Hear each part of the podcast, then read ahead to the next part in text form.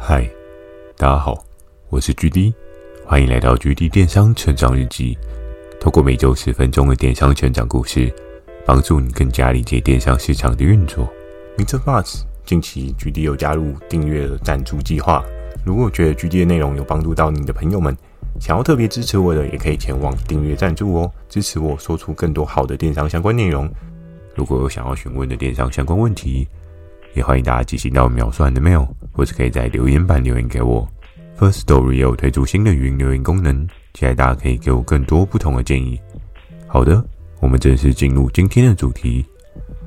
今天这一集呢，有点是在把时间轴往后拉了一点，因为在我今天左思右想，想了一个我觉得也还蛮特别的电商生活经验哦，我觉得应该也是要分享给大家。就是三顾茅庐的电商故事哦。诶，其实很多人可能都很好奇，说《三国志》跟电商有什么关系哦？我觉得很多历史啊，都会有一些接近，然后发生在你自己的生活当中。或许你没有感受到，但是在我的电商经营过程当中，我常常都会看到一些诶，历史故事怎么好像发生在自己身上？当然，是不是故事最后的终局走向是一样的？这没有看到最后，也不清楚。只不过有很多事情，貌似都有一些神似的地方哦。那这个三顾茅庐的电商故事呢，就要讲到从前从前。诶，这个从前从前是多么从前？是我在第一份工作的时候吗？还是说我在这个游戏当中的时候呢？其实它是在我进了这个游戏领域当中之后的事情。但它其实比较偏向是一个中段的时间轴，它并非是初期，但它也不是最近的时候。我还记得之前有跟大家聊到说，诶，我去卖场会做的事情是什么吗？去卖场不是去为了逛我想要买的商品哦，我去卖场我是为了去收集所有能够合作的合作伙伴的清单哦，因为有了 M 夫人的出现。我非常相信，实体通路一定有很多宝藏，我还没有挖到。实体通路一定有很多很厉害的合作伙伴，我可能还不知道。那就是在一次又一次的这样的经验查找啊，当你标签看得越多啊，你就会知道说，哦，这个是谁做的？哦，这个原来是他哦，哦，他们这么厉害，原来在这边也有对应的商品去做贩售。我自己对于一些新的产品的发展呢，就可以有一些不一样的思考调性哦。你可以观察到，诶，前几年这间公司没有做什么特别的东西啊，诶，今年有个特别的东西，竟然是他的。就每个人的规划跟策略其实都不太一样哦。有时候过往你可能觉得这间公司到底在干嘛，就是不知道他到底在做什么，但有可能过几年之后，他突然出现一个很猛、市场很强的东西。我觉得这件事情在电商真的是屡见不鲜哦。你可能常常都会觉得，如果假设你今天是一个平台方的人，你可能就会觉得，哎，这个合作伙伴怎么每次都不给你提这些，就是感觉没什么业绩量能的东西给我。但是过了几年之后呢，或许他的窗口转换，或许他的老板思维也改变，后面他就会突然去调整了一个完全不一样的样貌，包含像。我曾经有接触过一个大哥，他以前是做那种零碎的小物，然后他做到最后很厌世，他直接转跳往另外一个跳板哦，就是走更大的商品去做，小的不做，我就直接挑大的做。这种事情也是在整个市场上面常见的哦，每个人都有每个人不同的打法、不同的策略。好，那我们回到从前从前这个三顾茅庐的故事哦。这个故事呢，就要说到有一次我去逛某个知名卖场，嗯，但我不说是哪个卖场，等一下很多人都冲去那个卖场找合作伙伴，那不是很尴尬吗？对不对？但我在逛这个卖场的过程当中呢，我就依然的会习惯性的去看，诶，这个卖场有什么东西很特别？诶，这个东西有什么是我们销售很厉害的？我去找一下有没有其他合作伙伴的可能呢？因为当你常常一直定期去 review 一些商品热卖的状况，所以你会很知道说，哎，这个东西其实可以先准备的，等到时机到了，时候成熟了，它会发酵的时候，出来就会是一批很强的军队哦。所以我自己也常常会依照季节性的状况去布局我自己合作伙伴的状态哦。我都会去看说，哎，那这个东西有未来性，好，我先把它收起来，放在我的百宝袋里面，然后或者是先去跟他谈初步合作。合作之后呢，我们再看后面有没有一些发展发酵的机会哦。那在那一次的左翻右翻的过程当中啊，我找到了一个诶，在这一个区域里面，这一个类别里面，诶，我看了一下这个东西，我看了一下那个东西，哇哦，都是同间合作伙伴的。但在那时候，我就想说，哇，这个合作伙伴我在网络上还找不到，但实体通路的。窗口怎么这么厉害，都找得到？就是这种哎，没有人听过的人呢，也是有可能，就是透过互相介绍的状况之下，他找到了这一个合作伙伴。但是在那个时候呢，我就想说，嗯，那这个合作伙伴没有在做线上的原因是什么？势必要好好的了解哦。于是就在当时呢，我就打了一通电话，我就照着那个标签上面的电话打了过去。打了过去之后呢，我一开始先跟他表明说：“诶，我是某某平台的窗口，然后我想说跟你们谈一下商品的合作，因为你们家的商品感觉应该是有一定的强度，但是我比较好奇的是，你们竟然没有在网络上面做一些发酵，做一些生根，我觉得还蛮可惜的。那在那时候，我记得电话接起来的那个 moment 呢，是老板的助理吧。”他可能就是平常负责管理一些平台业务的窗口，然后他就说：“诶，那我再帮你把讯息转给老板，然后后续的话有需要再跟你做联系。”嗯，这是一个平台业务窗口很常会听到回复哦。又或者是你把你的资料寄到我的信箱，然后呢，老板有意愿的时候，他就会回复给你。诶，这件事情也是蛮常见的哦。如果假设你今天是作为一个平台的业务窗口，听到这样的回答，请不要太过的受伤，又是太过玻璃心，想啊，我被人家拒绝了。没有，这只是一个过程而已。被拒绝也是刚好的事情，因为并没有谁跟谁一定要跟你合作，然后又并没有说你今天势力多么庞大，就一定要有人跟你合作。诶，其实我在电商的整个领域观察过程当中，有一些合作伙伴也是蛮酷的哦。大家都知道，比如说像是某某量能也很大。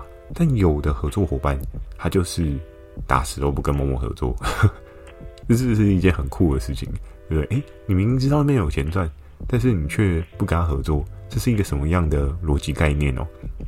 所以在那个时候呢，我就知道，有时候在商场上面大家互相合作，并不是所谓的一个有钱赚就一定会成立的事情哦。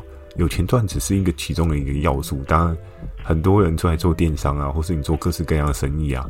你一定是期盼说自己能够赚钱嘛？这是一个非常合理的事情嘛？应该不会有人出来就说：“哦，我不赚钱，我只是跟你靠个 kimoji 而已。”这可能是少数啦，或者是那种金字塔顶端的人，他只是 比较比较任性一点，他只是做一个开心、身体健康而已。这种人也是有，但真的是市场上非常非常少数的人。可是呢，就回到刚刚讲到的这个人。那这通电话我打过去，我等了一周、两周，哎，都没有他的消息。放心，这件事情也是非常稀松平常的。你怎么知道这个合作伙伴会不会其实所有人都寄信给他，但他没有回任何一个人？这种事情也还蛮合理的哦。因为第一个，他也不知道你的平台量能是怎么样；第二个，他也不知道你的平台属性是什么样；第三个，是他也不知道你平台会要求的是什么。人对于一些未知的东西啊，多半都会相对比较没有这么积极，想要去踏出那一步哦，因为这是一个舒适圈的概念哦，就是你不会想要轻易的尝试一些自己以往没有经历过的事情。所以在那个时候呢，我过了一两周都还没有收到老板的回复哦。那以一个平台业务的窗口呢，你要做的事情是什么啊？好啦，他可能。没有兴趣嘛，你就不要勉强人家。错，你再问问他嘛，对不对？搞不好他漏信啊，对不对？搞不好他因为什么样的状况 miss 掉？搞不好还因为很忙没有看到啊。所以其实那个时候呢，我两个礼拜之后，我又再回拨电话过去，那接电话一样是这一位小姐哦。然后这位小姐她就跟我说：“诶，我上次有转达给老板了，但是他就好像有点忙，还是你再等一下。”然后说：“哦，好，如果你有传达到的话，那我再等一下好了，因为毕竟别人有做嘛。当然我们无法证实是他有没有给老板，搞不好他根本没给，这种事情也是常发生的，请不要觉得很奇怪。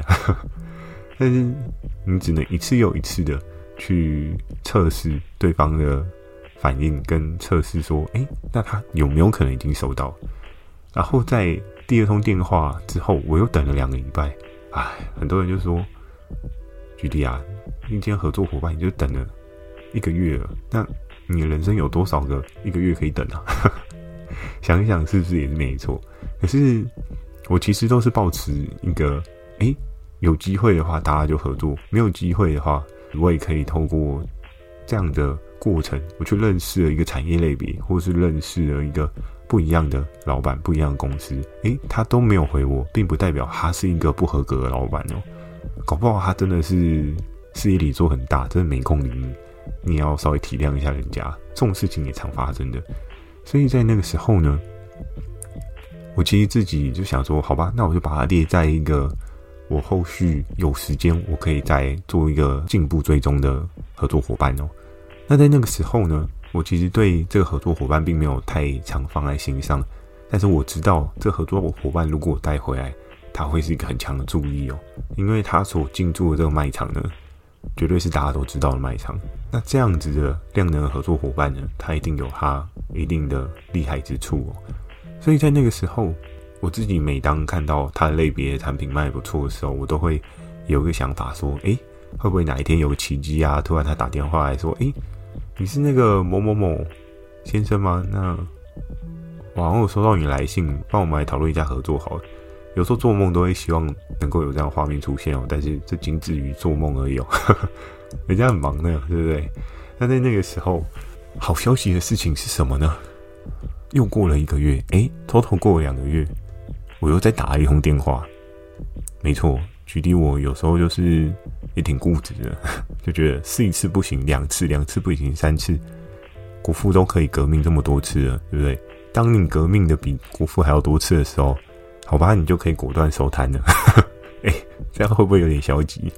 但说实在，一件事情你都已经试了，跟国父一样这么多次了，你差不多该打消念头了。种树总是会看到树成长嘛，但是树一直长不出来，你也要让自己好过啊，对不对？一直在那边等树发芽，这也不是一个好的事情啦。然后在那个时候呢，我一个月之后，我打了一通电话，非常有趣的是，电话接起来，喂，你好，嗯，我说你好，然后他说你吹啥？我说我吹头鸡。然后说：“哦，我就是啊。”然后我说：“哦，不错哦，今天竟然略过了那个助理防守那一关，对不对？刚好竟然是老板，这件事情真的是蛮特别。在那个时候呢，我就跟他稍微聊了一下，就是合作状况啊，我们后续可以怎么样配合啊？大概聊了一下，然后其实这个老板他也蛮豁达的，他就说：‘哦，OK 啊，那我们后面就只派一个小姐跟你讨论就好了。’哎，这这件事情就这样子，我们达到了一个可以合作的状态。所以其实有时候，我觉得作为一个业务窗口啊，有时候要去反观去思考对方他的心理状态哦。哎，你一次敲门不行，敲了第二次，敲了第三次，当然有可能你敲门都一直没有人开门啊，因为这个家里面可能根本没有人。哎，这也是一种可能性哦。不过。当你多敲了几次之后，尽管被回绝，你自己在未来整个建设上，你也可以告诉自己说：啊，这件事情我已经尽了力，我已经做出最多的测试程度了。那至于它会不会成呢？有时候真的不是我们自己可以掌握的。可是，在这通电话非常幸运的，我在第三次呢，真的是三顾茅庐，哎，就成功了，门就打开了，然后我就跟他联系上了。然后这个老板呢，他后续也确确实实派了一个助理来跟我对说：“诶，那我们可以合作什么？”因为一开始大家在聊天的过程当中啊，他们在实体通真的非常非常爆炸的忙哦，他们没有办法分身乏术来我这边做上架的动作，所以我们合作呢就有点形同虚设，因为没有对应的提案可以做嘛。在有一次呢，因为我下南部，那这个合作伙伴他在南部。然后他那时候就跟我说：“诶，你刚好来，不然要不要来我们工厂来看一下？”然后其实我觉得这样讲不是占地方哦，但是我真的觉得某种层面来讲，中南部大多数的合作伙伴人情味都还蛮浓的，不是北部不浓哦，北部有北部的另外一套，不然这样讲到时候得罪很多人，对不对？但中南部他们有中南部特有的。人情味的接待方式，就是哎，真的是每个地方的人真的不太一样，大家的优点都不同。所以在那个时候呢，我刚下去，然后那个老板人也蛮蛮阿莎力，他就说啊，你高铁是几点？我去接你啊。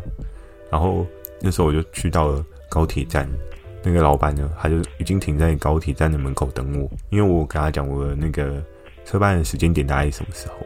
那上车的时候呢，我们就稍微开始大概聊一下，在我们那时候讨论的年间呢，刚好是那个类别不是很 OK 的时候。诶，怎么说呢？因为天气影响这个类别非常严重，严重到它原本冬天可以卖的东西都变得不能卖了。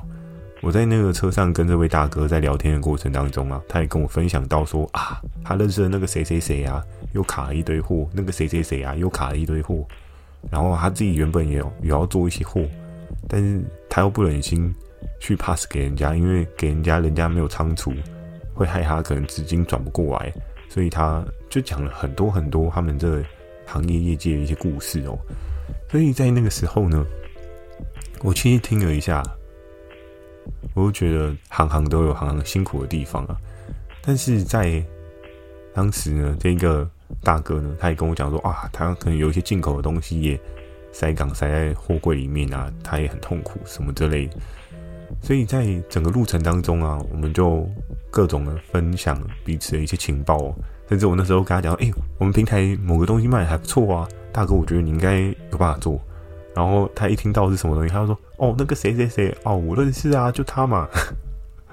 啊，他就做得很厉害，没关系啊，就给他做就好了，不要跟他抢饭碗。哎，其实，在电商要看到这样子的人，真的很难得哎。就是你知道别人东西好卖，多半很多人都说：哦，好啊，你把规格给我，我想办法跟他开一样。这是我最常听到的一一个反应哦。可是他竟然就是这么豁达，说：哦，好啊，那个。”就给他做啊，那个他比较厉害啊，就是你知道这个人可以谦虚到这个样子，然后觉得这个生意可以让给另外一个人做，他尽管他有办法做，但他也不想要去特别去踩人家的地盘。我觉得在这件事情上面真的是让我也学了一课哦，因为有时候就是让人家活得好一点，或许你在这个市场上面也不会是一个。被攻击的对象，甚至别人要攻击你之前，他可能还是会闪失，对不对？这是一个相较来讲，我觉得这是一个有能力的人比较大度豁达的那种态度。所以其实，在那时候跟这个大哥聊天的过程当中，我就觉得，哎，那聊得还不错。当我到了他的公司的时候，我看到他满山满谷的所有东西哦，甚至他自己的工厂，哎，很多东西，很多大 branding。的定制都找他，我那时候就想说，哇，我真是挖到宝了，真的是这个合作伙伴感觉很猛啊，对不对？搞不好我们自己站上了很多的人，都是跟他拿货的。哎，我这个平台的小窗口终于找到了一个超人般的合作伙伴，在当时呢，我是这么想的。然后在那个时候。我还记得那个大哥非常有趣，我觉得中南部他们可能都会有一些异业合作啊，比如说有一些人他们家可能是做一些原物料的，有一些人他们家可能是做纺织的，然后他们就会形成一个聚落。比如说我今天要做出一个对应的产品出来，我会需要 A，我会需要 A 合作商的原物料，然后再加上 B 合作商的原物料，然后做出来一个成品。然后这个成品之后呢，我再推到市场上面去贩售。我那时候最有印象的那一个画面啊，是，哎，你知道吗？就是有一个阿嬷，然后跟着他的孙子，然后扛他的孙子扛了一个是床吗？就有点像床的那种宝殿，有点独立桶的那种感觉的床哦。然后他的孙子就这样扛着那一个床，然后扛到了现场，给这个大哥去做一些评估跟建议哦。就他那时候说：“哎，那个居弟你就在旁边等我一下，我先帮这个阿妈看一下。”嗯，然后我我在旁边就在看他分析给这个阿妈，他说。阿嬷，你这个钢的软度哦，可以再稍微硬一点啊，就是支撑性会比较好啊。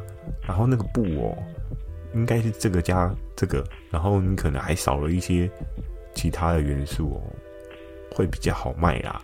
然后，哎，我在那个过程当中，我会觉得，哦，真的有时候你看到一些比较资深一辈的那种。老前辈啊，他们都会有一些自己的 mindset 跟商品的 know how。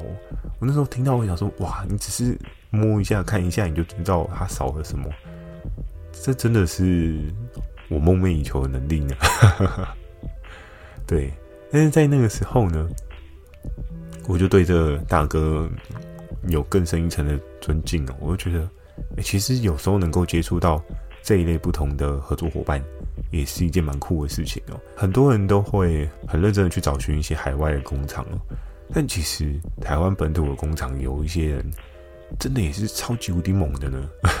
只是你可能没有去发掘，只是你可能觉得啊，台湾都很贵啊，海外进来比较便宜啊，对不对？我相信有很多做电商的人都是用这样的出发点去思考。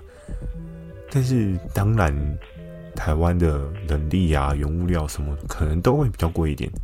可是，如果你今天真的有办法说出产品的价值，那你卖贵一点，然后又是台湾，哎，光是运费这件事情，你就很划算哦。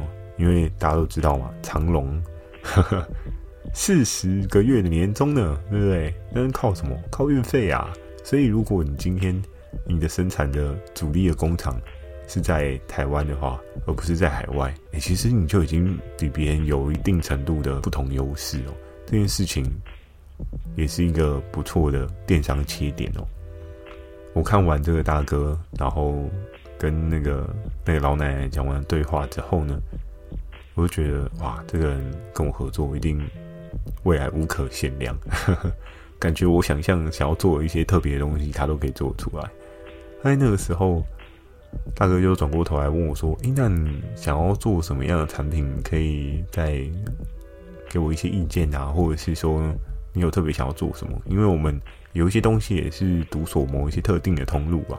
啊，如果你想要做的话，我也可以做一些特别独归的东西给你。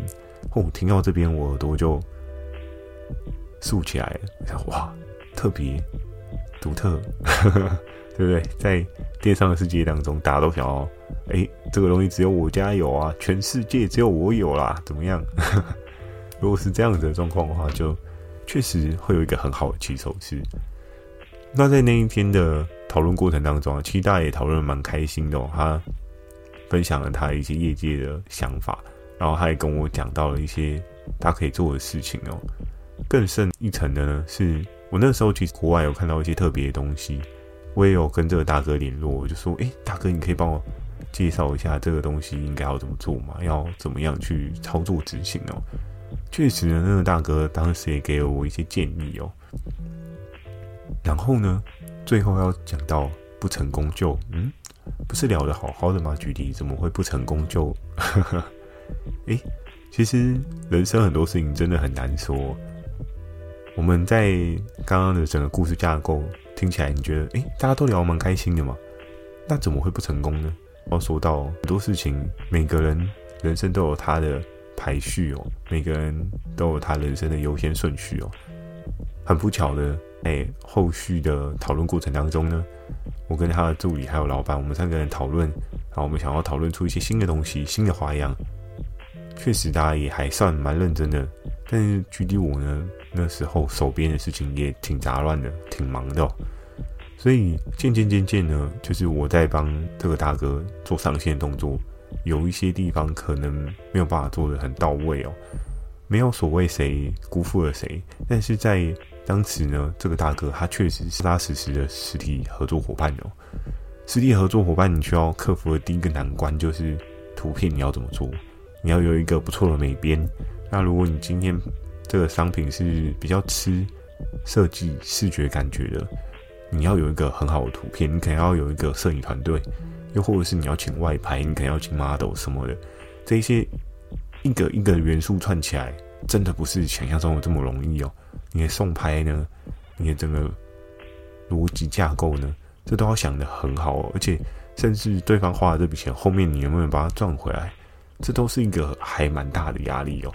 所以在那个时候呢，这个大哥他的助理就很很有趣，就跟我说：“哎，那我们这个图片上账是不是就可以开始卖？”我说：“对啊，可以开始卖，可是不会卖得很好，因为你要想啊，今天你卖的东西，你没有展现出它的特点，你只是单独一个去背图而已，它其实不会勾起人家想要买的那种感觉哦。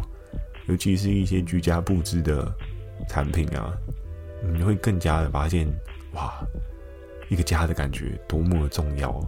去背白底的床垫跟一个有风格的床垫的背景，两个真的是天差地别哦。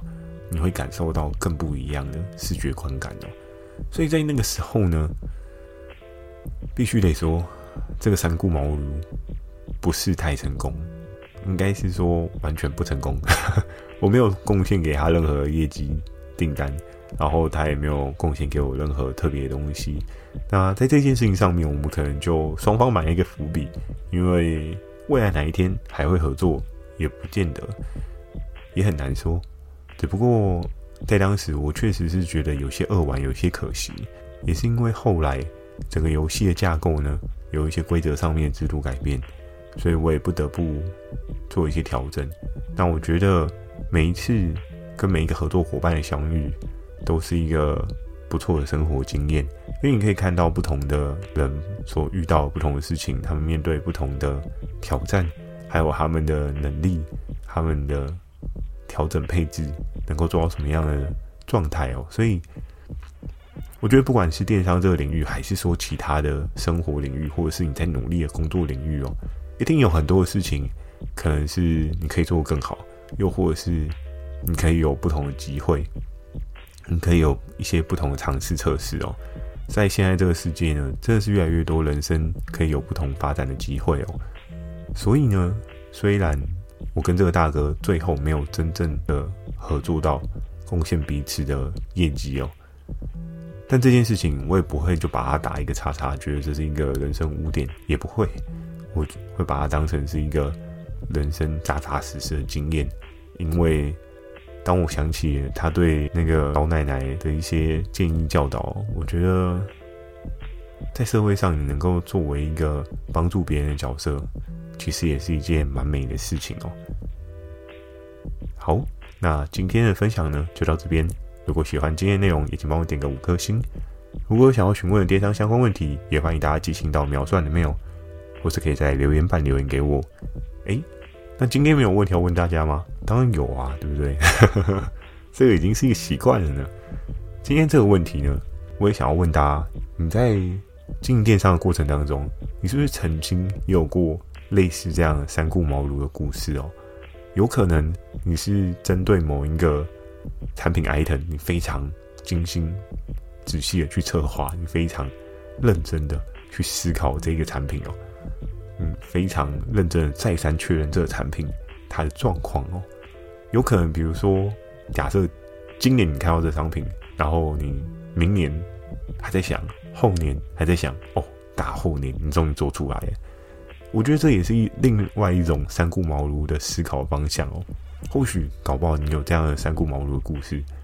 那我觉得也很乐意你跟我分享哦，又或者是你也是平台的业务窗口哦，啊，这就跟你说的幸会幸会，那你也可以分享跟我类似一样的故事，或许我的这个故事也会让你感到蛮贴切的，对不对？有没有打脸被打得脸肿肿的，常有的事啦，好不好？